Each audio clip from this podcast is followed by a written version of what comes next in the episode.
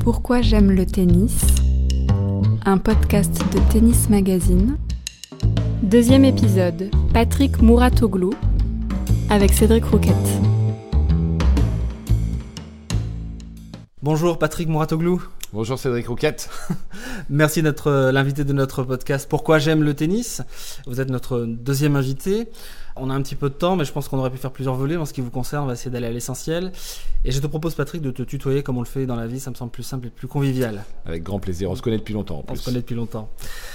Patrick, pourquoi j'aime le tennis? En venant ici, je me disais que le terme aimer était peut-être un petit peu faible en ce qui te concerne. Est-ce que c'est une vue de l'esprit ou pas? C'est pas une vue de l'esprit, c'est une passion pour moi. Et depuis, depuis mon plus jeune âge, puisque j'ai découvert le tennis comme beaucoup de gens, je pense, dans les années euh, 70, à l'époque où le tennis était extraordinairement populaire, mais mes parents allaient au club de tennis le week-end, comme beaucoup de parents, parce que c'était un peu la maison de campagne des gens. Euh, ils y allaient évidemment pour jouer au tennis, mais ils y allaient aussi pour voir les copains, pour, euh, pour passer une journée ensemble. Et puis moi, moi j'ai découvert le tennis euh, avec les enfants des amis de mes parents dans le club. Euh, nous, on, on allait s'amuser et puis euh, on nous a mis une raquette dans les mains, on a commencé à jouer. Et puis c'est un- c'est une passion qui m'a immédiatement pris, Ça matchait tout de suite. tout de suite. Vraiment tout de suite. Et on, a joué, on jouait au tennis, on jouait au mini-tennis et on jouait toute la journée. On passait nos journées avec les autres enfants de mon âge à, à- à ne faire que jouer au tennis. Alors, quel âge et quel club? J'ose même pas le dire. Donc l'âge c'était 4 ans. Ouais. Ça a commencé à partir de 4 ans, 4-5 ans. Et puis j'habitais à Neuilly, donc c'était le club de Neuilly-Saint-James qui n'existe plus d'ailleurs, qui a, été, D'accord. qui a été rasé malheureusement. Euh, et ensuite j'ai changé de club à l'âge de 11 ans, si je me souviens bien. Je suis allé dans un autre un deuxième club à Neuilly euh, pour ensuite finir à Meudon. Voilà, D'accord. voilà les clubs. Mais j'ai adoré parce que je suis tombé amoureux de ce sport et puis aussi parce que quand j'étais jeune, j'étais extrêmement timide. J'avais beaucoup de mal à me connecter avec les gens. Et, euh, et le tennis, c'était le seul endroit où je me, je me sentais fort. Quand je rentrais sur un court de tennis, euh, c'est l'endroit où j'avais de la confiance. Et évidemment, quand on se construit, quand on est jeune et qu'on manque de confiance, quand on arrive à trouver un lieu dans lequel on, on a ce sentiment-là, c'est magique. Et j'y passais tous mes samedis, tous mes dimanches. C'est-à-dire que les adversaires, ou les partenaires, on appelle ça comme on veut, euh, changeaient toutes les heures ou toutes les deux heures. Et moi, je restais du matin au soir sur le court. Je ne voulais pas quitter le terrain. Donc, c'est, ça m'a- c'est- une- je pense que le terme passion est- est vraiment le bon terme. Ça veut dire que c'est la dimension compétition qui t'a parlé tout de suite? Non, bah, c'est toutes les dimensions. La compétition, évidemment, parce que j'ai toujours préféré faire des points que de faire des gammes. Mais euh, ne serait-ce que la sensation de, de frapper la balle, le, le- ce qu'on appelle le timing, euh, le son de la balle, le son de la frappe, euh, la sensation de la balle dans la raquette, pff, la, dimension physique, parce que j'adore courir sur un court de tennis, pas spécialement dehors, mais sur un court c'est très différent. Euh, et évidemment la compétition. En fait, j'aime tout. Il n'y a pas une chose que je n'aime pas, et je trouve même un cours que c'est, je trouve ça beau. Et une époque où j'ai arrêté le tennis plus tard, euh, pour plein de raisons, et je pense pas qu'on aura le temps de les expliquer ici, mais, mais peu importe. Je travaillais dans une entreprise et, le midi, j'allais dans un club et je regardais les cours. Bon, je sais que ça, je, je passe pour un fou quand je dis ça, mais, mais c'est vrai, c'est vrai. Juste pour les contempler. Oui, je les contemplais. Et surtout, imaginer, euh, j'imaginais tout ce qu'on pouvait y faire. J'imaginais des, des points. euh, c'était, pour moi, un- c'était un lieu, c'était un lieu dans lequel euh, ma créativité était immédiatement sollicitée. Ton plus vieux souvenir de tennis, de, de jeu de balle, quel est-il? Bah, les souvenirs que j'ai, c'est McEnroe Borg, ça c'est sûr. C'est les deux joueurs qui étaient euh, incroyablement charismatiques quand j'étais jeune et qui m'ont fait rêver, comme ils ont fait rêver, je pense, des millions et des millions de gens euh, à travers la planète. Je me souviens très bien que j'attendais tous les ans Roland Garros, qui était le seul tournoi qui était euh, télévisé. J'étais jamais allé, j'y suis allé très très très très tard. Je sais pas, je devais avoir euh, peut-être même plus de 30 ans quand j'y suis allé pour la première fois, mais c'était l'événement de l'année pour moi. Donc euh, plusieurs mois avant Roland Garros, je commençais à y penser euh, tous les jours. Et euh, pendant Roland Garros, c'était un moment complètement exceptionnel. Je rentrais de l'école en courant pour pas.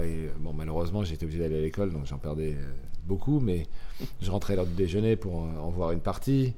Je retournais à l'école et je courais littéralement. et puis ça me motivait tellement de voir Roland Garros que j'avais un mur en bas de chez moi et je passais des heures sur le mur euh, après à taper, à taper, à taper. euh.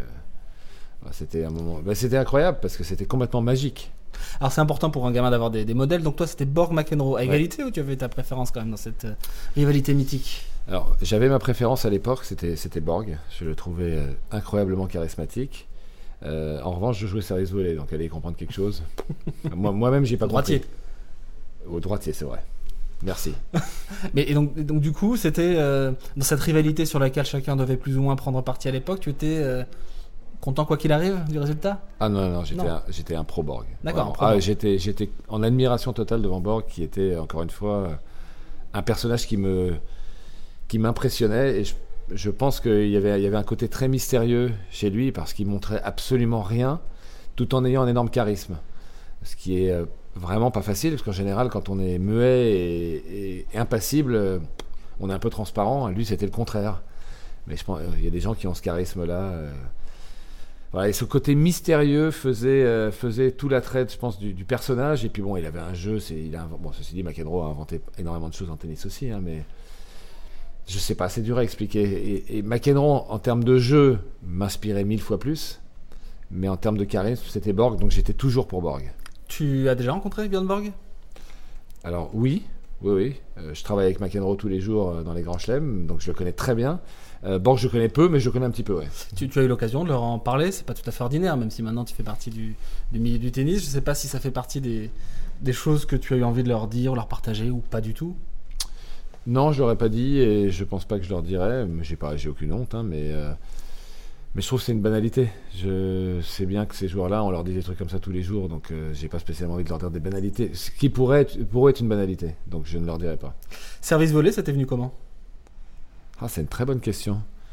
Euh, c'est une très bonne. Je pense que c'est vraiment ma personnalité. Je pense que je suis un attaquant. Euh, j'ai envie que les choses dépendent de moi. Donc, quand on fait service volé, c'est nous qui créons la décision. Euh, et je veux- je- j'ai envie d'avoir un impact sur le match. Et il n'y a pas de meilleur impact sur le match que d'aller d'aller provoquer. Il y a un côté provocateur aussi. Je pense que le, ouais, le, le- le mot m'est sorti naturellement. D'ailleurs, euh, pardon, McEnroe est un grand provocateur aussi. On- On n'adopte pas un style de jeu aussi extrême par hasard. Donc je pense que ça correspond à, à certaines facettes de ma personnalité. Voilà, et c'était bizarre parce que j'étais tout petit. J'ai grandi extrêmement tard, donc euh, j'étais vraiment très désavantagé pour jouer service volé parce qu'il y avait des- pour le coup des espaces partout pour me passer, par en haut et sur les côtés. Mais bon, euh, euh, j'étais vraiment bon à, à ce type de jeu. Et tes entraîneurs t'y t'y encourageaient Euh, c- C'était un. J'avais pas d'entraîneur. J'ai- commencé et j'ai toujours joué. euh, Alors j'ai eu quelqu'un qui m'a qui m'a formé dans le club, le prof de tennis, qui a Oui, je pensais à ça. oui, qui a fait un super boulot, mais j'avais pas d'entraîneur, c'est-à-dire que c'était le prof de tout le monde. Et euh, il il est jamais venu voir un de mes matchs en tournoi, par exemple. Donc euh, j'étais seul. Euh, et puis mes parents étaient. Ma, ma- mère m'a accompagné dans tous les matchs, tout- toute ma carrière entre guillemets, parce qu'il n'y a pas de carrière, mais mais elle était, elle intervenait très peu. Et donc je, c'était mon espace de liberté, vraiment. J'étais j'étais créatif, je me sentais fort et j'étais libre. Et ce sentiment est exceptionnel.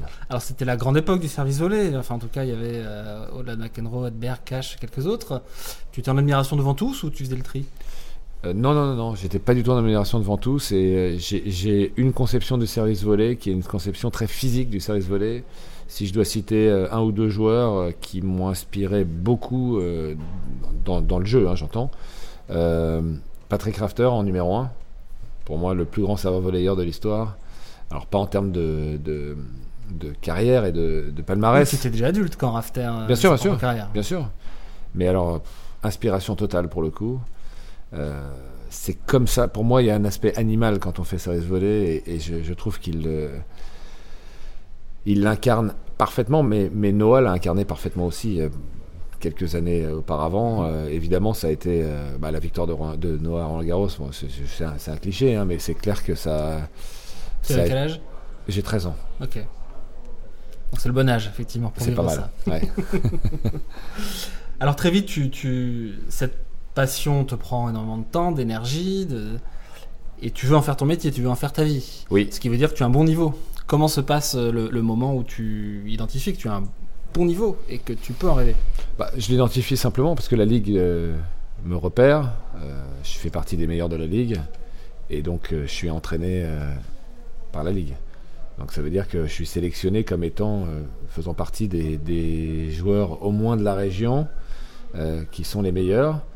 Euh, et, et je me rends compte que j'ai, je, je pense que j'ai du talent à ce moment-là. Mais Mais, c'est je, quoi mais je me dis même pas ça, je me dis pas que j'ai du talent, c'est pas, c'est pas un truc que je me suis dit à aucun moment. Mais je me suis dit, ok, on me sélectionne comme faisant partie de, de ceux qui méritent d'être entraînés gratuitement. C'est pas un problème d'argent, mais c'est un problème de. de- de- c'est- vraiment, on, on te fait comprendre que tu fais partie d'un petit groupe restreint de joueurs qui ont plus de potentiel que les autres. Donc ça me, ça me conforte dans le fait que je vais faire une carrière de joueur de tennis. À quel âge? 11 ans. 11 ans.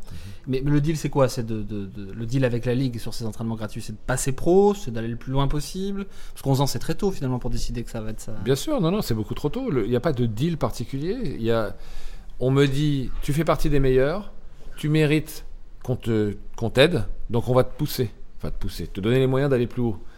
Et grâce à ça, ben, je vais encore plus haut. Donc euh, c'est, euh, mais il n'y a pas, il y a pas de, il y a pas d'objectif clairement défini par la ligue parce qu'effectivement euh, c'est trop tôt. Et puis bon, je suis pas un génie non plus. Hein, si à 11 ans j'étais comme Gasquet à 11 ans, on m'aurait peut-être tenu un autre langage. C'était pas le cas. D'accord. En termes de classement, ça, ça veut dire quoi en termes de progression de classement? Oh, je sais pas.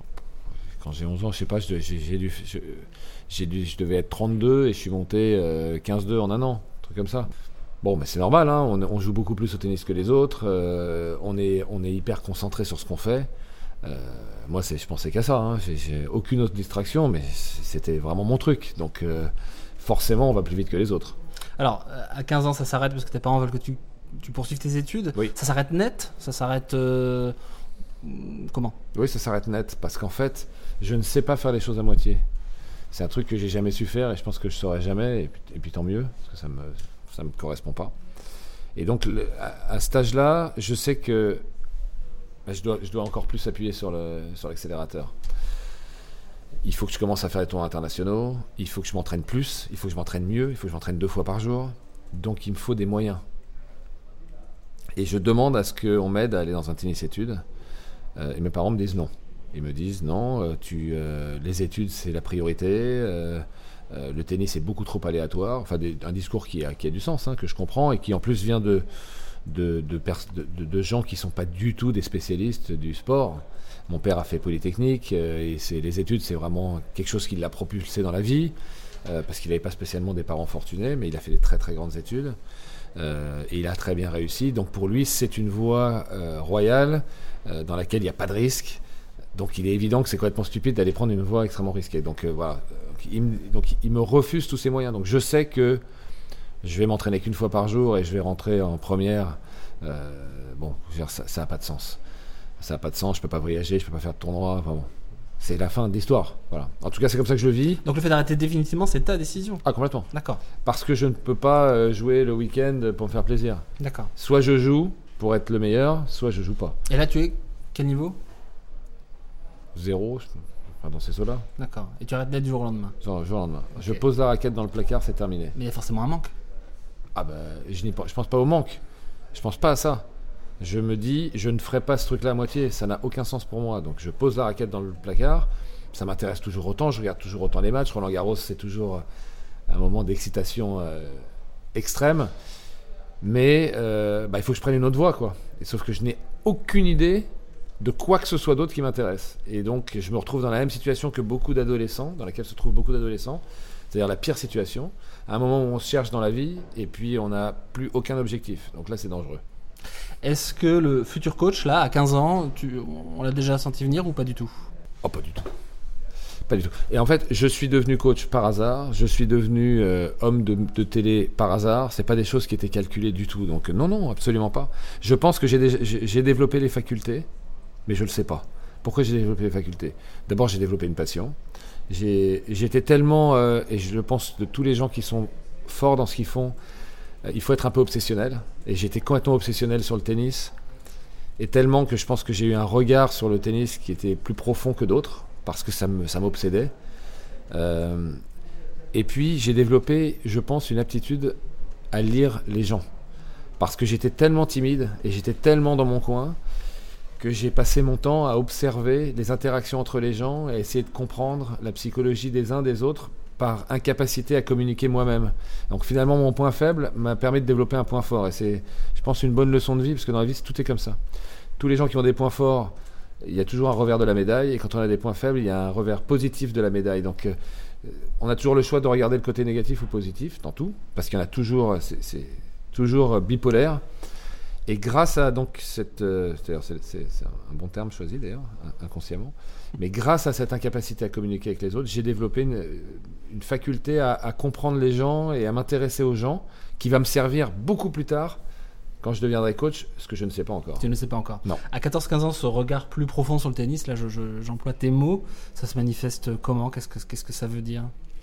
Ça veut dire une attention à tous les détails de la technique, de la tactique, une volonté de comprendre, parce que j'ai un intérêt tellement fort. Et puis je, je te l'ai expliqué, je vais dans un, je vais sur un, je vais dans un club déjeuner juste pour regarder les cours et imaginer des séquences de jeu. Je suis obsédé, je suis habité. Voilà. Donc, comme je suis habité, je développe forcément plus euh, un niveau de compréhension, euh, euh, je pense, supérieur à d'autres gens qui sont beaucoup moins passionnés. C'est tout simple. Hein. Tu, es privé de tennis pendant combien de temps? Une dizaine d'années, c'est ça? C'est ça. Entre, entre le, 8, ans, 7 ans, pour être précis. 7 ans. J'ai repris la raquette 7 ans après. Alors, pendant cette année, tu ne joues plus Non. Mais tu continues à regarder Roland Garros? Je continue à regarder Roland Garros. Quelle est la place du tennis dans ta vie? Au quotidien, aucune. Euh, puisque, encore une fois, à l'époque, il n'y a que Roland Garros qui est diffusé, donc je ne regarde que Roland Garros. Je ne joue plus. En revanche, une fois par an, mes copains de l'équipe de, mon club me disent Ah, il y a des matchs par équipe, on a besoin de toi. Je leur dis Les gars, j'ai pas joué depuis un an. C'est pas grave, viens. Et donc, je prends ma raquette et je vais jouer. Et il se trouve que je joue bien à chaque fois et que je gagne mes matchs. Tous les ans Tous les ans. Et les mecs me disent, mais t'es un génie. Ce qui n'est pas vrai du tout, évidemment. mais euh, On parle de match quel niveau La troisième, deuxième série Oui, non, deuxième, deuxième, deuxième série. Ouais, ouais, Et je me dis, mais c'est vraiment dommage, quoi, chaque année. Et puis un jour, ça me reprend. Euh, enfin, c'est pas que ça me reprend, c'est que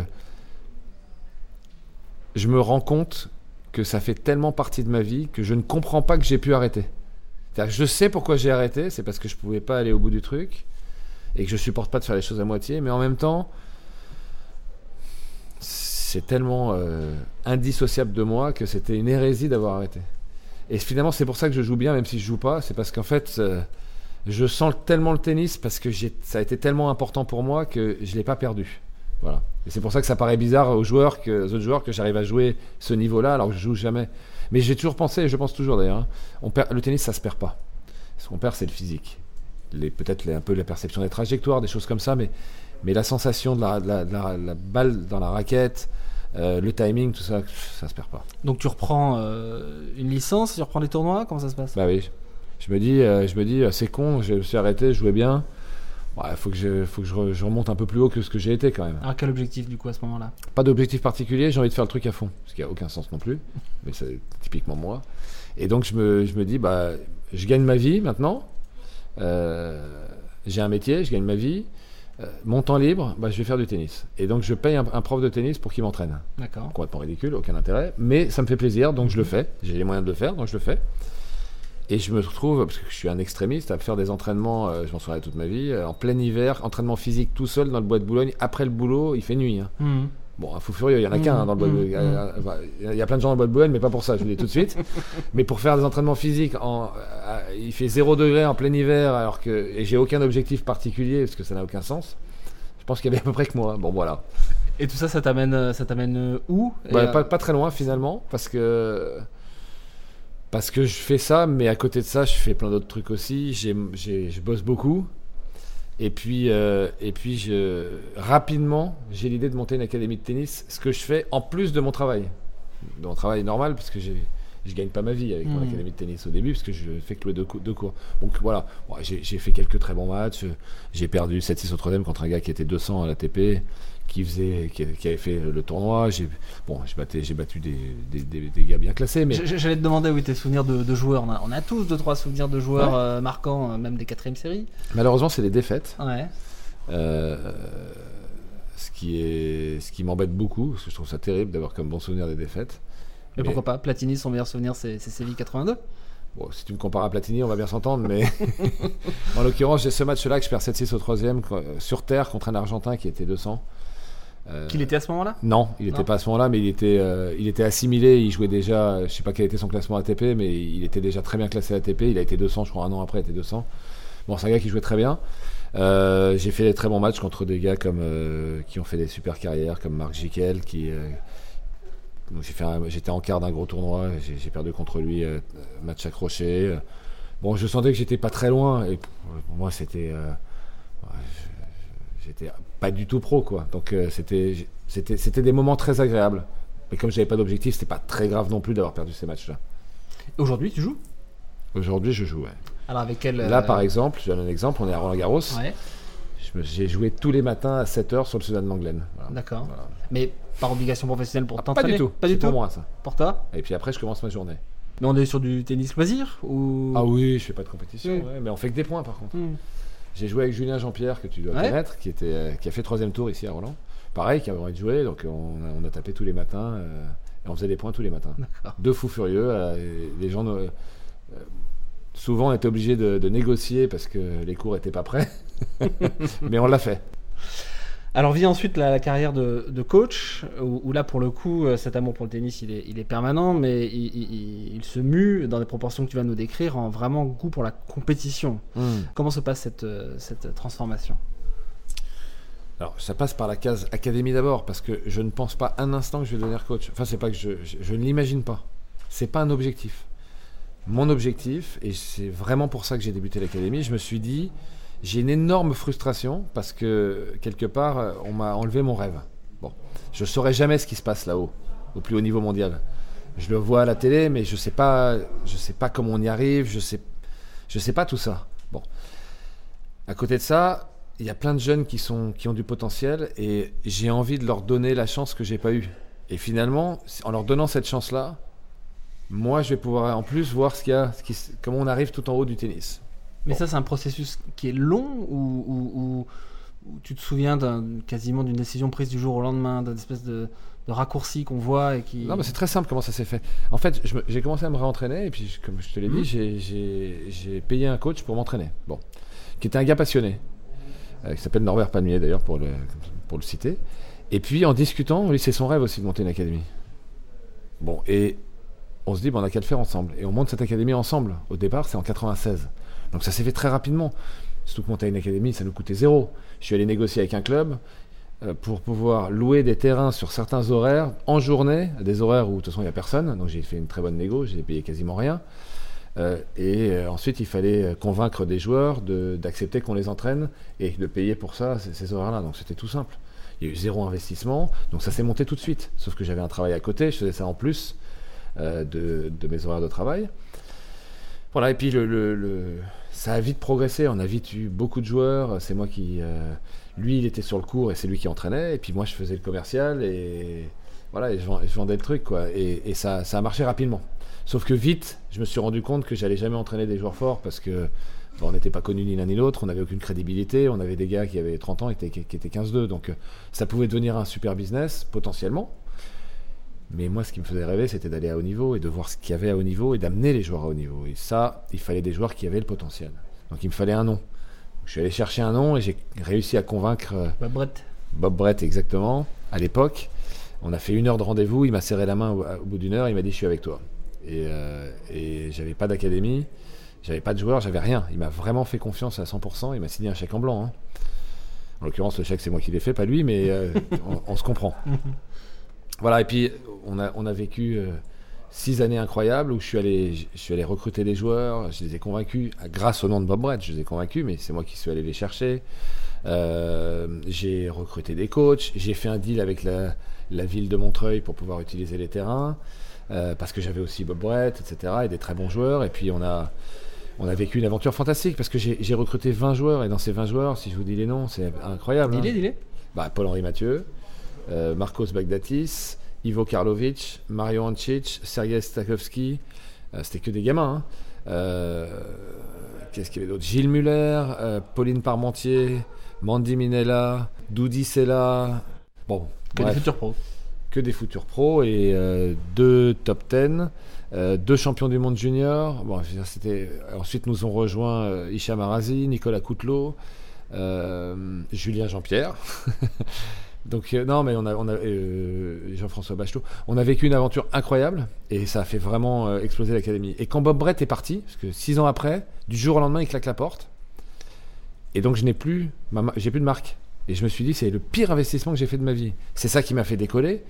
Mais finalement, j'ai investi pendant six ans sur une marque et je la perds du jour au lendemain. Bon, bah, j'ai pas le choix, je vais mettre mon nom. Parce que sinon, je prends le risque que ça se reproduise à Mhm. nouveau. Et au moment où je mets mon nom, à la place, je me dis, mais ma- mon nom ne, ne veut rien dire. Mon nom, c'est pas une marque, mon nom, c'est personne. Donc il faut que mon nom soit associé à du haut niveau. Bon, bah, il faut que je sois coach, pas le choix. Et je dis à mes équipes, il faut que j'aille sur le circuit et il faut que je devienne euh, un grand coach. Et ils me répondent, à juste titre, mais t'y connais rien. Et j'ai répondu, vous avez raison, j'y connais rien, par contre j'apprends vite. Voilà, voilà exactement comment ça a commencé. Mais encore une fois, si Bob Brett ne claque pas la porte, mon académie s'appelle toujours Bob Brett aujourd'hui et je ne deviens probablement jamais coach. À ce moment-là, entre, entre la gestion RH euh, de Bob Brett, entre euh, le, le- le business plan de l'académie, enfin tous ces sujets-là, euh, comment le tennis ne devient pas finalement une, une contrainte, voire un élément de décor? C'est une très bonne question, mais j'ai toujours été centré sur le résultat sportif. Et euh, ce qui me passionnait, c'était de recruter les joueurs qui avaient le bon potentiel, euh, ce qui me passionne toujours aujourd'hui d'ailleurs, c'est pour ça qu'on fait les résultats qu'on fait.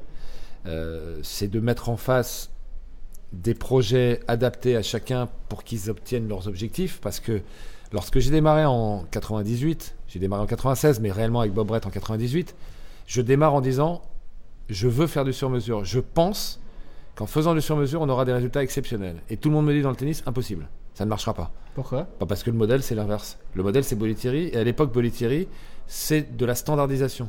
C'est un entraînement unique pour chacun. Un entraînement de GI où finalement, soit on meurt, soit on survit. Et si on survit, on est un surhomme. Parce qu'on a survécu à des choses très, très, très difficiles. Mhm, Et il y a une casse monumentale. On le sait à l'époque. Il y a Mhm. des articles là-dessus. hein. Et, et donc j'arrive comme un ovni et tout le monde me dit mais c'est impossible de faire du sur-mesure, c'est beaucoup trop compliqué. Donc personne n'y croit. Mais c'est là-dessus que je suis centré. Moi je suis convaincu qu'on va y arriver à faire quelque chose. Et d'ailleurs on l'a fait puisque ce groupe-là, personne dans l'histoire du tennis n'a jamais pris 20 joueurs euh, avec des résultats comme ça. Et aujourd'hui si on regarde ce qu'on est capable de faire, euh, on a quand même euh, sur les sept derniers grands chelems juniors, on a des joueurs dans toutes les finales. C'est exceptionnel.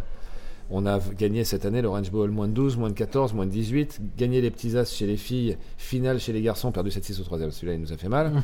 Mais on a le, le joueur qui a gagné l'Open d'Australie Junior cette année. La joueuse qui a gagné l'Open d'Australie Junior. Alors, je vais vous citer les joueurs qu'on a, que j'ai choisis. Ouais. Ils sont pas nombreux. hein. Ouais. Ils sont pas nombreux et, et c'est tous ces joueurs-là. Donc il y a les. Alors je sais pas par où je commence, mais le plus âgé qui sort de chez nous s'appelle Stefanos Tsitsipas. Bon, celui-là, c'est- vous le connaissez. connaît. A priori, vous le connaissez tous. Il a, il a 20 ans. 19 ans, Alexei Popirine, qui sort de chez nous, qui a gagné Roland Garros Junior aussi, et qui est l'Open d'Australie, a atteint le troisième tour en battant Dominic Thiem et, et il a perdu contre Lucas Pouille 6-4 au cinquième. 18 ans, Rudolf Molleker, allemand, plus jeune joueur qualifié à Roland et plus jeune joueur qualifié aussi en Australie cette année, dans le grand tableau, hein, j'entends. Ensuite, 17 ans, Jason Tseng, champion du monde junior l'an dernier. Il a gagné Roland Garros et Wimbledon chez les juniors. Chez les filles, même, même année, euh, enfin pas du tout d'ailleurs, mais l'année dernière, euh, Coco Gauff, américaine, euh, plus jeune finaliste de l'US Open 15 ans. junior, 13 ans et demi 13 ans à l'époque. À l'époque, et elle a 15 ans aujourd'hui, effectivement. Elle a gagné Roland Garros Junior aussi.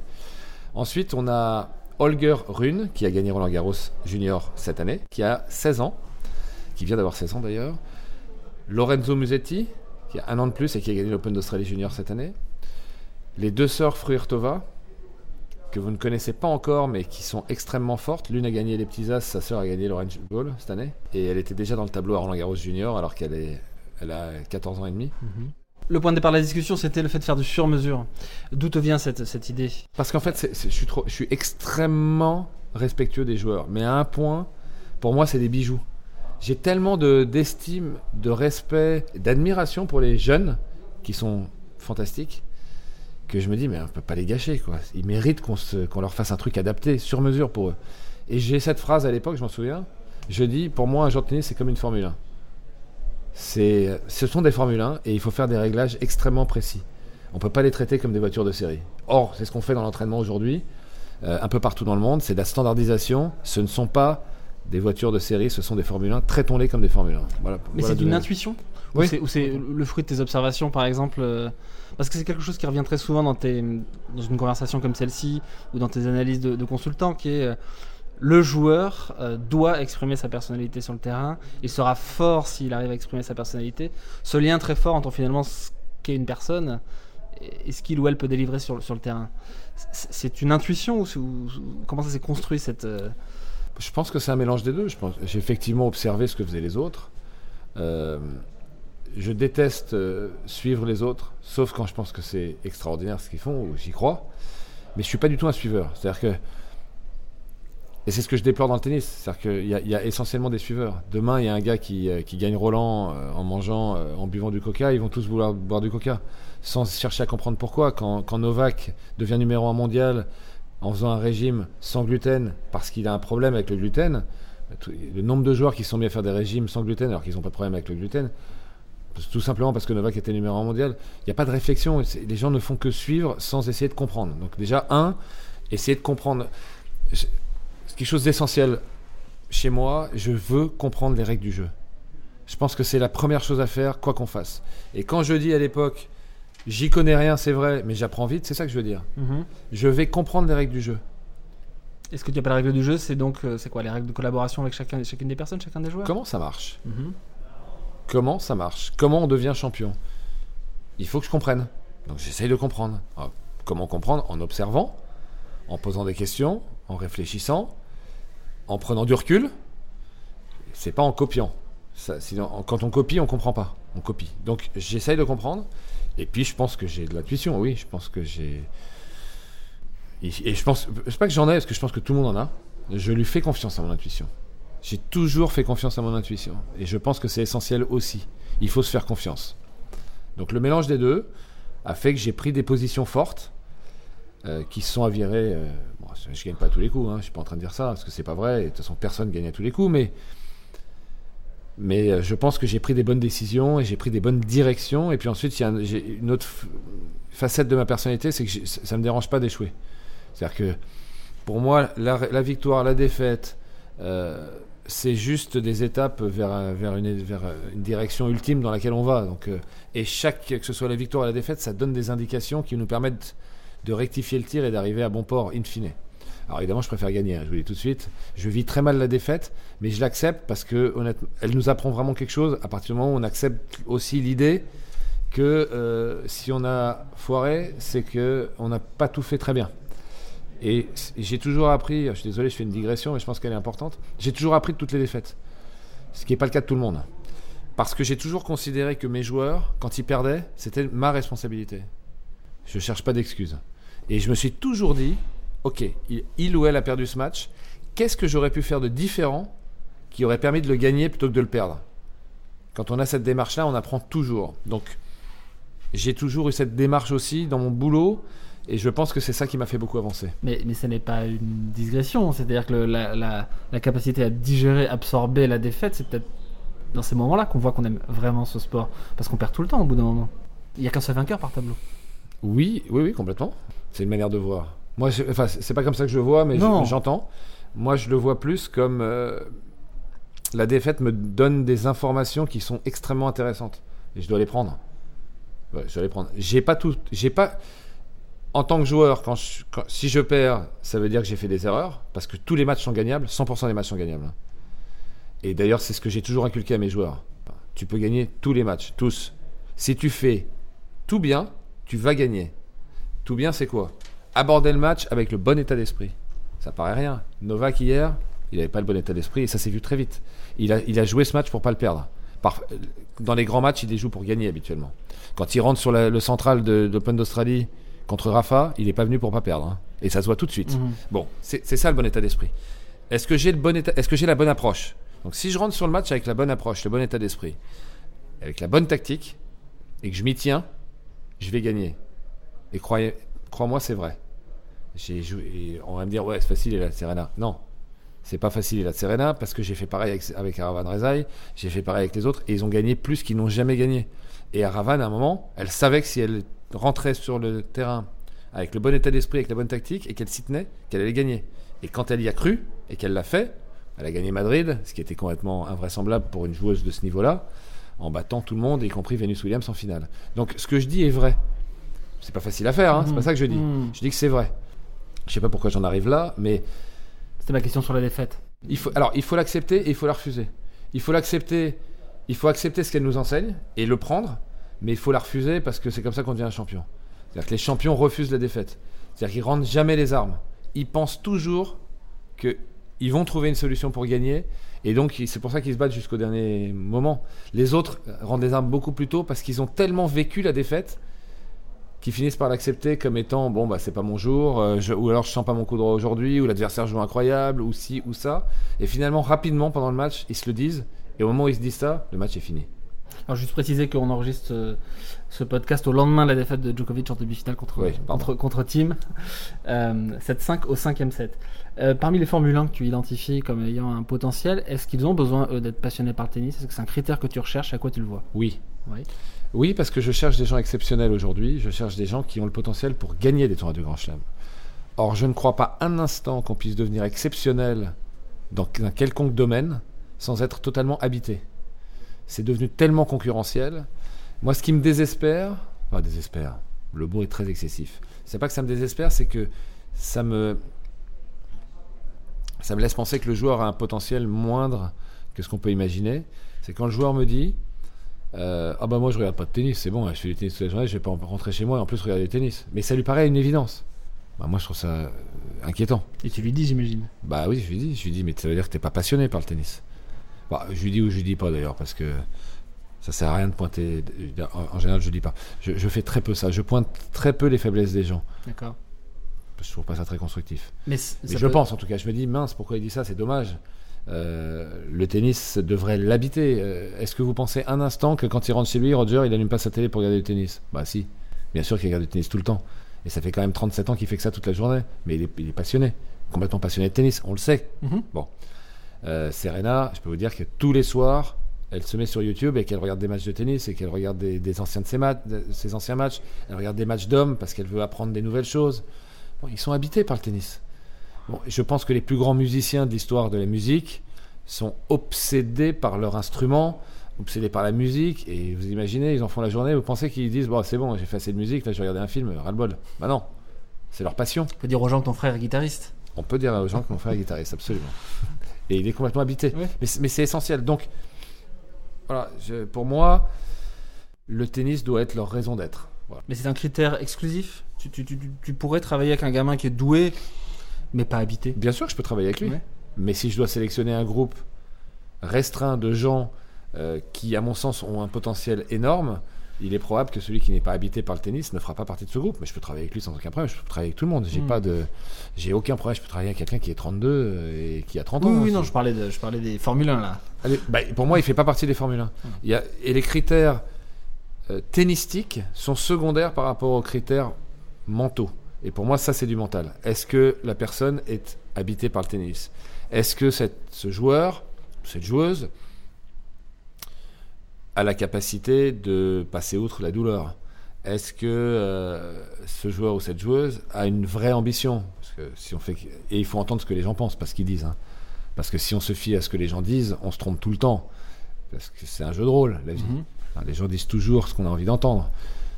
Quand on écoute les joueurs, ils veulent tous être numéro un mondiaux. Ok Va voir les entraînements, tu vas voir combien il y en a qui ont vraiment envie d'être numéro un mondiaux. Alors quoi tu le vois Celui qui, le dit sans y croire et celui qui le dit en y croyant? Bah, Il n'y a pas de magie. Il faut, il faut, il faut, euh, il faut observer plus qu'écouter. Ou alors il faut entendre ce que les gens pensent et pas écouter ce qu'ils disent. Mais le mieux, c'est de voir les deux. Il faut juger les gens sur pièce. Il faut, je pense que c'est dans la pratique qu'on sait qui est qui. Et j'adore voir. Moi, je, je- pour vraiment connaître les gens, j'ai besoin de les voir au quotidien, mais j'ai besoin de les voir dans des situations de réussite. J'ai besoin de les voir dans des situations d'échec. Et quand j'ai vu tout ça, je j'en sais déjà beaucoup plus. Mhm. Quand quelqu'un vient faire un test d'une semaine à l'académie, bah, bien sûr qu'il est à fond. Il y a des coachs qui me disent Oh là, il est à fond. Bah, je dis évidemment qu'il est à fond. il fait une semaine. Être à fond pendant une semaine, c'est pas dur. Est-ce qu'il est à fond tous les jours, toute l'année, comme Rafa? J'en sais rien, moi. Par contre, dans la pratique, je vais le savoir. Comment il va réagir quand il va être dans la difficulté? Comment il va réagir quand il va être en situation d'échec? Comment il va réagir quand il va commencer à gagner des matchs et être confiant? C'est là que je vais savoir qui c'est vraiment et s'il a le, potentiel et l'étoffe d'un champion ou pas. Comme un Tsitsipas, par exemple, qui lui, pour le coup, a montré tout ça déjà. Tu parlais du moment où tu n'étais pas une, marque. Bob Brett était ta, marque, ton produit d'appel. Tu es devenu une marque. Il y a un moment où tu, tu décides de le pousser loin, d'appeler par exemple ton challenger avec ton nom. Euh, bah, est-ce, que, est-ce que, tu prends du. C'est pas avec mon nom, c'est, une marque. Donc euh, je ne vois pas. Quand j'appelle mon challenger Muratoglu, je me dis pas je mets mon nom. Et d'ailleurs, c'est marrant ce que tu dis parce que un jour, je fais un speech dans un organisme financier euh, et je fais un speech d'une heure. Bon, ils m'ont demandé de le faire, je le fais. À la fin du speech, il y a un gars qui demande à me voir dans l'audience et il me dit euh, Est-ce que vous avez un problème avec votre nom? Bah, Je lui dis Non, pourquoi? Bah, Il me dit Vous n'avez pas cité votre marque une fois pendant une heure. Est-ce que ça vous dérange que ce soit votre nom? Bah, Je lui dis Effectivement, si je, dis, euh, si je cite ma marque, j'ai l'impression de citer mon nom, donc c'est bizarre. Et il me répond Changez votre marque ou résolvez votre problème. Et il avait totalement raison. Et pour être complètement honnête, c'est toujours difficile pour moi de dire euh, euh, venez au Muratoglu Open. Ça, ça, me, ça, sonne bizarre pour moi. Et les gens me disent, à moi, ils me disent je vais chez Muratoglu. Je vais à Muratoglu. Et ça, ça, me semble toujours très très curieux. Mais il faut que j'accepte l'idée que c'est une marque. Et à partir du moment où c'est une marque, il faut la promouvoir. Mais c'est devenu une marque malgré toi? Bah, C'est devenu une marque malgré moi. J'ai accepté de mettre mon nom titre de l'académie, comme titre de l'académie. Donc à partir du moment où je l'ai fait, je dois accepter que c'est une marque, ça, va, ça devienne une marque. Et j'ai même intérêt à ce que ça devienne une marque. Donc euh, il faut que j'accepte de la promouvoir cette marque. Et si ça me gêne, bah tant pis pour moi, mais euh, il fallait pas que, fallait pas que je mette mon nom dans ce cas-là. Maintenant, il faut que je l'assume. Voilà. Bah, la question derrière ça, c'est tu es devenu quelqu'un qui compte maintenant dans le, dans le milieu du, tennis, vraiment. Quelle forme de, de, bah, de, plaisir tu y trouves par rapport à, à ce gamin qui regardait Borg McEnroe et qui rêvait de tennis? C'est une très très bonne question et je vais y répondre de la manière suivante. Je prends un plaisir immense à ce que je fais et la chance que j'ai tous les jours. Et crois-moi, j'en ai, conscience tous les jours. Et je le disais il n'y a même pas encore très longtemps, euh, pas si longtemps que ça, à Frédéric Verdier avec qui je commente les matchs.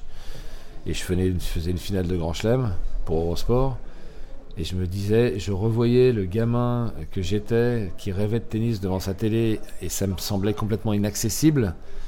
Et de pouvoir commenter une finale de Grand Chelem pour une chaîne de télé, c'est exceptionnel. Quoi. Donc j'ai conscience, parfaitement conscience, je travaille avec les meilleurs jeunes du monde, j'entraîne la plus grande joueuse du monde. J'ai conscience que c'est extraordinaire et que il faut que je prenne un plaisir immense chaque instant parce que c'était mon rêve et que je suis allé même mille fois plus loin que ce que mes rêves les plus fous euh, auraient pu euh, imaginer. En revanche, le plaisir d'être important ou de compter, ça honnêtement, je m'en fous complètement. Je m'en fous complètement, sauf si grâce à ça, j'arrive à changer des choses qui me semblent essentielles, par exemple pour le bien du tennis. Si c'est un outil pour pouvoir euh, obtenir des choses essentielles, euh, dans ce cas-là, je m'en fiche pas, mais j'ai pas de plaisir à être important si, je suis, si toutefois je suis important, et j'en sais, sais, rien si je suis important ou pas, mais à la limite, peu importe. J'ai pas du tout cet ego-là, même, même si les gens peuvent le penser. Euh, ou l'ego d'être à la télé, oh je m'en fous. Honnêtement, je fais plus de télé demain, je m'en fiche complètement. Je m'en fiche pas parce que ça me plaît. Je m'en fiche pas parce que, encore une fois, c'est une chance incroyable de pouvoir parler et, partager une passion avec des, gens, des fans de tennis, euh, de pouvoir commenter une finale de Grand Chelem, c'est extraordinaire. Mais pour mon ego, par contre, honnêtement, si je fais plus jamais de télé de ma vie demain, et je vois d'autres consultants qui se battent pour avoir deux minutes de plus de télé parce que euh, pour leur ego. Ça, j'ai du mal. Moi, ça, c'est des trucs que je comprends pas. Mais bon, euh, je sais que certaines personnes peuvent penser que euh, je fais ça pour mon ego. Pas un instant. Pas un instant. Et je suis tombé dans la télé par hasard complètement aussi. Un jour, il y a un commentateur qui manque, qui les plante dernière minute à Madrid pendant le tournoi. Et, et le, journaliste vient me voir et me dit Est-ce que tu peux nous dépanner? Quelle chaîne? Eurosport. Et j'ai fait un match en commentaire comme ça. Voilà. Et bon, après, ils m'ont demandé un deuxième, j'ai fait un deuxième. Et puis après, euh, un jour, ils m'ont demandé de, de, faire, un faire le consultant sur, sur une émission, etc. Et puis après, bon, ça, ça, ça, ça a plu. Et donc, on m'a redemandé d'autres choses. Et ensuite, ESPN est venu me chercher, la télé américaine. Et, j'ai fait de plus en plus de choses. Et puis après, moi, le challenge, j'adore. J'adore, j'adore euh, sortir de ma zone de confort. C'est ça qui m'excite dans la vie, c'est de faire des choses nouvelles, d'innover de, me mettre en danger. Je trouve ça fantastique. La zone de confort, je m'ennuie. Donc quand je dois faire de la télé live, alors que j'en ai jamais fait de ma vie pour la première fois, là le niveau de stress est très important. Je vais faire des choses nouvelles, je me challenge, ça m'excite et je le fais. Et on me propose ensuite de faire de la télé en anglais, qui est pas ma langue natale, ce qui est une difficulté supplémentaire, où je suis côte à côte avec McEnroe, Chris Evert, qui sont mes idoles d'enfance. Euh, là, la pression, elle peut pas être plus importante. Et je le fais parce que, parce que j'aime ce challenge-là. C'est pour ça que j'ai fait tout ça. C'est pas parce que euh, ça nourrit mon ego d'être à la télé. Honnêtement, ça, je m'en fiche complètement. Alors, un papier récent te prêtait euh, l'ambition secrète d'être président de la FFT oh, Alors, pas un instant. non, je suis obligé de te poser la question. Non, non, mais pas de problème. Non, mais je, je suis pas, je suis pas un homme de pouvoir. C'est-à-dire que le pouvoir ne me, ne me, ne me fait pas rêver du tout. Euh, je suis pas un homme de pouvoir, je suis un, je suis un homme d'action et, et j'aime créer. J'allais dire, tu n'aimes pas subir les choses. Non, non ma liberté, oui, ça, ça, ça vaut de l'or. Mais d'ailleurs, un homme politique est tout sauf libre, hein, entre parenthèses. La politique, c'est pas mon truc. Ça n'a jamais été mon truc et ce sera jamais mon truc. Je le sais parce que j'ai besoin de ma liberté de parole. Pour moi, c'est essentiel. Ça fait partie de ma liberté. Je déteste tout ce qui est faux, fake. C'est un truc, j'ai énormément de mal. D'ailleurs, euh, ça me vaut des ennemis parce que lorsque je critique ce qui est fake, euh, tous les gens qui refusent de voir que c'est fake trouvent ça insupportable que je dise ça, mais c'est la réalité. On vit dans un monde qui est extrêmement faux. Le tennis est euh, un des numéros 1 mondiaux du fake. Tu tweetais l'autre jour sur les accolades entre Complètement, ridicule. Euh, les gens se serraient la main. Ensuite, ils se sont tapés dans la main. Alors, tout le monde se tape dans la main. Maintenant, il faut, se prendre dans les bras. Mais c'est quoi Qu'est-ce qu'on va faire après ça? Et c'est tellement faux en plus. La majorité des joueurs ne s'aiment pas. Faut pas se raconter qu'ils s'aiment. Non pas qu'ils se détestent, mais ils sont en compétition. Et c'est tous des mâles dominants qui veulent, qui veulent dominer et qui veulent battre les autres. On peut pas faire semblant de s'adorer, quoi. C'est pas, c'est faux. Donc voilà, que on le fasse une fois de temps en temps parce qu'il y a quelque chose de vrai, c'est génial. Et justement, ça donne de la valeur à la collade. Mais si tout le monde le fait pour un oui ou pour un non, il n'y a plus aucune valeur. Et finalement, on, envoie quoi comme message? Ben, Qu'on on, se, de la gueule des gens, quoi. On fait croire qu'on s'adore alors qu'on s'aime pas. Et les gens critiquent quelqu'un qui va serrer la main froidement. Mais non, on a le droit de pas s'aimer. Enfin, c'est partie de la vie. On n'est pas obligé d'aimer tout le monde. Personne n'aime tout le monde d'abord. Donc un peu de vérité ferait beaucoup de bien au tennis. Et j'ai envie de le dire, je le dis. Ça plaît pas à certains, ben, ça plaît pas à certains. Je cherche pas à faire du mal aux uns et aux autres. D'ailleurs, je ne cite jamais personne parce que je veux pas. Et je dis et je le pense, il y a certaines accolades qui sont vraies, mais il y en a plein qui sont fausses. Si tout le monde commence à faire de l'accolade, le tennis devient complètement Mais pour revenir à la question, tu ne veux pas prendre le pouvoir pour euh, changer les règles? Alors, je ne veux pas prendre le pouvoir pour changer les règles. En revanche, je veux exercer une pression sur le pouvoir en place pour que le tennis redevienne ce qu'il était dans les années 80 et ce qu'on a perdu, et ce qui fait que tout le monde critique le tennis aujourd'hui en disant c'était mieux avant, et c'est vrai, ça jouait moins bien au tennis, mais c'était beaucoup plus vrai, beaucoup moins fake, beaucoup plus authentique, ça l'est beaucoup moins aujourd'hui, et c'est pour ça que le tennis est en difficulté. Là, tu parles du comportement des gens sur le, sur le cours, les McEnroe Connors. Les... Exactement, et en dehors du cours aussi. Mhm. Et je vous invite d'ailleurs à voir ce documentaire Netflix, cette série Netflix sur la Formule 1 qui s'appelle Drive to Survive, qui montre la réalité du quotidien où les, les, les pilotes, bah, ils sont pas tous copains, il y en a plein qui s'aiment pas, ils n'ont pas peur de le dire. Euh, et on a un peu de vérité, et on a besoin de ça. Et d'ailleurs, ce, ce, cette série a eu un succès phénoménal. Et je, pense que le tennis, euh, manque d'authenticité. Euh, on a des super personnalités, mais elles ne s'expriment pas. On leur laisse pas le droit de s'exprimer, et il faut absolument qu'on revienne à ça. Donc, si je peux, si je peux exercer une pression pour qu'on revienne à des choses plus authentiques, euh, je le ferai. Mais je ne le fais pas du tout pour le pouvoir, et je ne cherche pas à avoir un poste. Je ne serai jamais probablement président de la fédération, et c'est très bien comme ça. Enfin, probablement, c'est même sûr d'ailleurs. Alors, cette, cette euh, incartade sur Netflix me tend la perche pour la question suivante. 365 jours par an, 24 heures sur 24, quels sont les moments que tu ne consacres pas au tennis? Alors, il y en a pas beaucoup. Bon, d'abord, j'ai une famille, j'ai des enfants, j'en ai beaucoup d'ailleurs. Et j'en ai un, nouveau d'ailleurs dans, quelques jours. Bravo, ça fait combien d'enfants Merci, 5. Ça, fera 5. Donc, ça, c'est déjà une partie de ma vie que je ne consacre pas au, tennis. Et puis, j'en ai une autre, c'est que j'ai une, autre passion, c'est les chiens. Donc, euh, je suis un, un amoureux des chiens aussi. C'est une vraie passion. Euh, je pense que les chiens euh, sont des êtres extraordinaires à tous égards et d'une fidélité absolue à l'être humain et que on a la chance d'avoir des êtres qui sont prêts à mourir pour nous et qui sont prêts à donner tout ce qu'ils ont pour nous et je pense qu'ils méritent le plus grand respect et qu'ils n'en ont pas suffisamment. Et je trouve que travailler à leur côté, c'est passionnant.